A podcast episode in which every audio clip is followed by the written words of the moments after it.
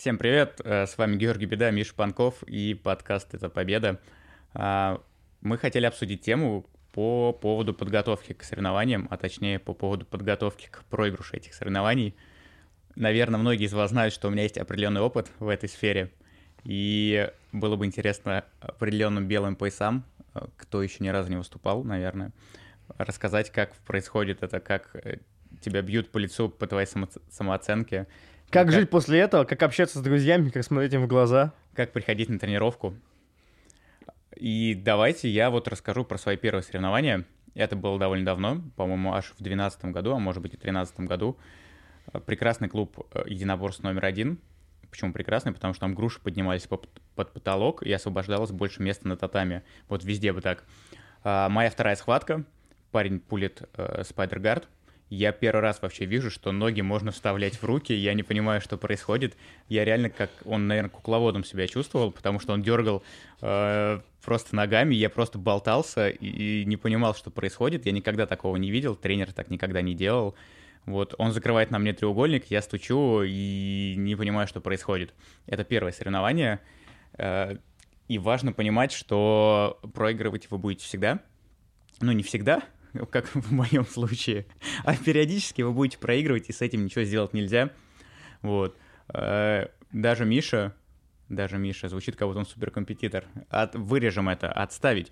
Э, хотел Мише передать слово, пусть он немножко расскажет. Мой первый опыт на соревнованиях проходил в клубе «Завод», когда там базировался Ронин Family. Это были, был турнир White Belt Challenge. Это были мои первые соревнования по джиу-джитсу в возрасте адулт, то есть 18+. Адалт. Адулт, я из Рыбинска. а, и я на них проиграл 24-0, и это выглядело очень комично. Я запулил гард, это превратилось быстренько в хаф-гард, его проходили, я его восстанавливал, его снова проходили. Баллы капали, и я проиграл с разгромным счетом. На тот момент я еще не тренировался по бразильскому джиу я просто приехал выступить на Сарево, используя какие-то там свои наработки из других видов борьбы. Откуда у тебя кимоно было? О, кимоно у меня было, потому что у нас в Рыбинске было сердце по бразильскому джиу-джитсу. Я там занимался, купил кимоно кейка, но ничему не научился. Ну, ничего не изменилось, в принципе. Только кимоно новое у тебя. И для меня это было тогда ужасно. Я пытался как-то сам оправдаться. То есть не, я оправдывался не перед кем-то. Мне было ужасно тяжело объяснить себе, что я могу так проиграть, имея достаточно неплохой опыт э, и историю борьбы, будучи там ребенком и подростком. Я с борьбой занимаюсь с детства, я там успешно выступал при каримской борьбе. Э, и то есть я каждый раз об этом вспоминал, я пытался, не, ну, ну там повезло, ну там так сложилось, так совпало, и вообще он мне только Хавгард-то проходил, я каждый раз восстанавливался.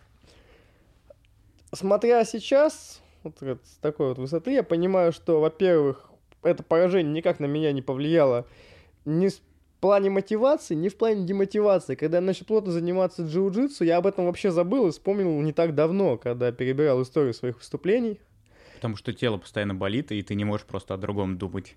Не можешь вспоминать старые проигрыши, когда у тебя пальцы сейчас болят, и ты не можешь ручку поднять. Как хорошо, что у меня не болят пальцы, я могу поднять ручку.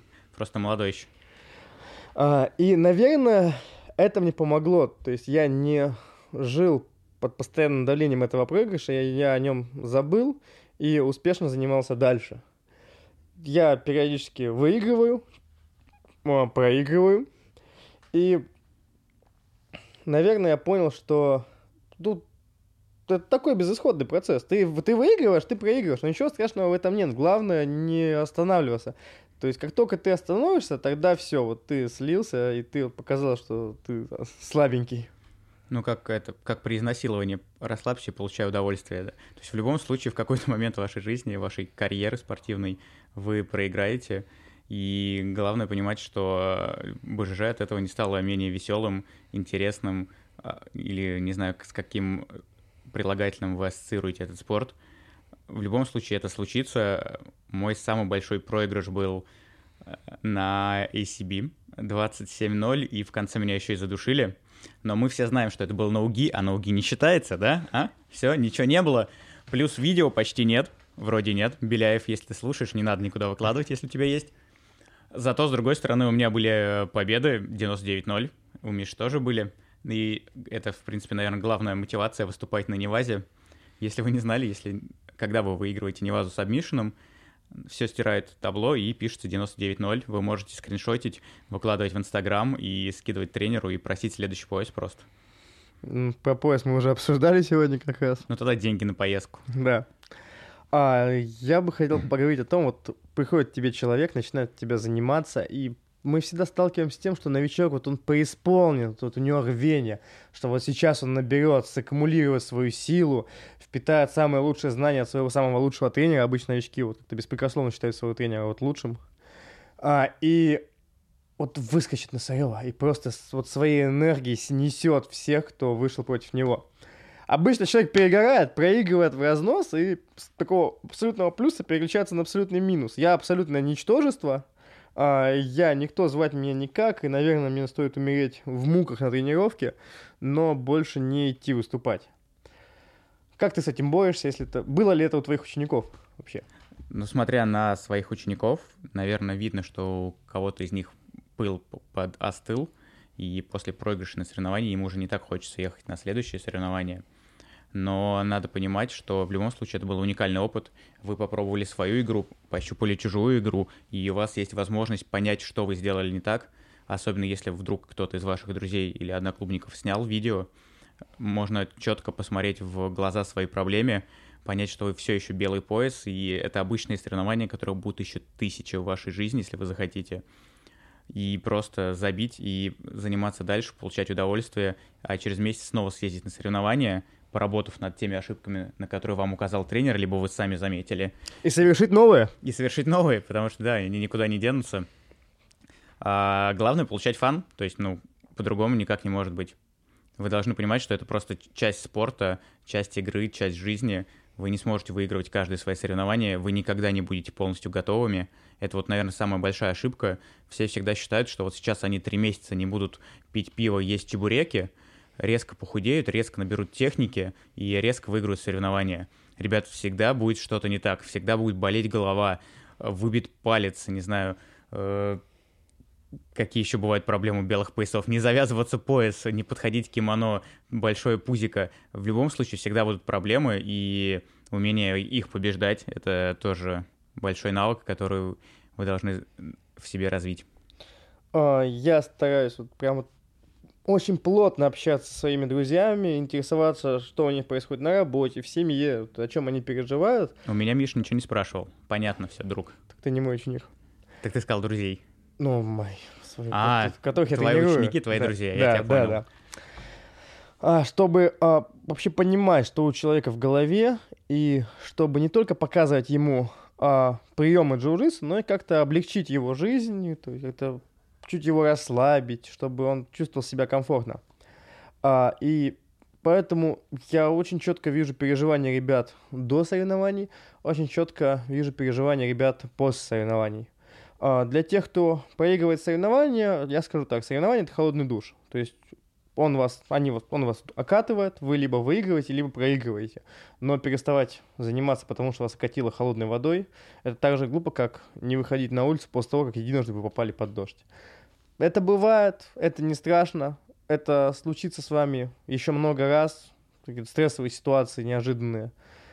И умение держаться под вот этим напором, это очень ценно во всех сферах жизни. То есть вы же не сдаетесь, когда у вас на работе там какой-то обвал, дедлайн. Нет, вы идете, зажимаете зубы и делаете работу. Почему бы не поступать так же в жицу? Не надо демонизировать поражение, в этом нет ничего страшного. Поражение — это двойка в дневнике, это какой-то завал на работе, это упасть на улице на гололеде. Это достаточно бытовая штука. Просто зима у нас каждый год, и поскальзываемся мы каждый год — а соревнования достаточно редкие, поэтому люди как-то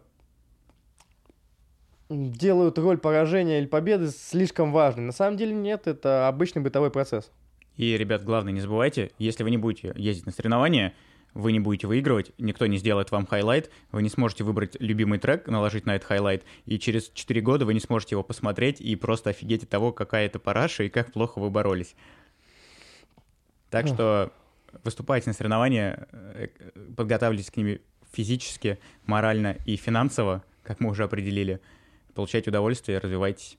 А, про подготовку на соревнованиях и про неудачи. Мне хотелось бы добавить из себя. Один раз я боролся на турнире в Женеве. Первую схватку выиграл у парня просто разгромно. 23-0. Даже takedown сделал, хотя обычно я делаю guard pull. Человек упал просто случайно от а... запаха твоего изо рта или еще что-нибудь. Я выхожу на вторую схватку, беру захваты и понимаю, что я забыл, как делать guard pull. Я стою и забываю, как делать гардпул. И не знаю, что мне дальше делать. Я держу два захвата, и все, и стою.